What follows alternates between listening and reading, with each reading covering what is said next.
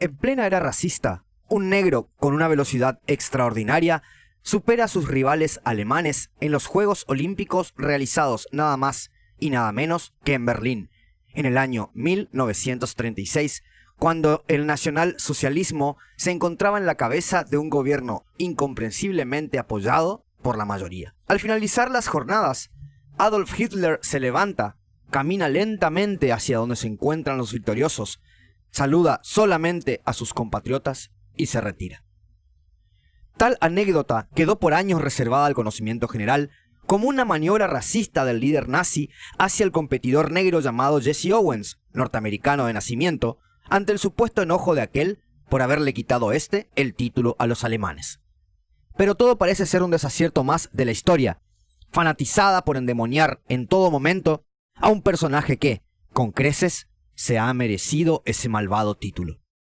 Jesse Owens relató en una entrevista realizada a su persona por el diario The Pittsburgh Press en 1936 y en su propia autobiografía publicada The Jesse Owens Story en 1970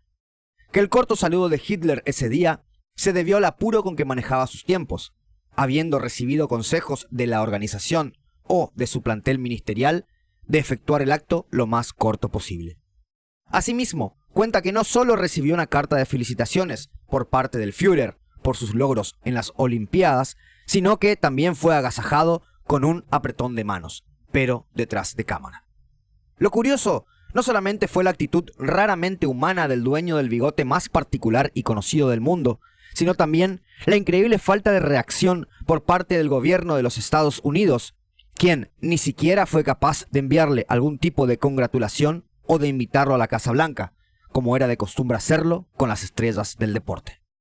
Parece ser que el presidente de los Estados Unidos de ese momento, Franklin Roosevelt, no quería perder el favor de un grupo que iba a votarlo y que, nada fuera de lo común en esas épocas, eran fervientemente racistas.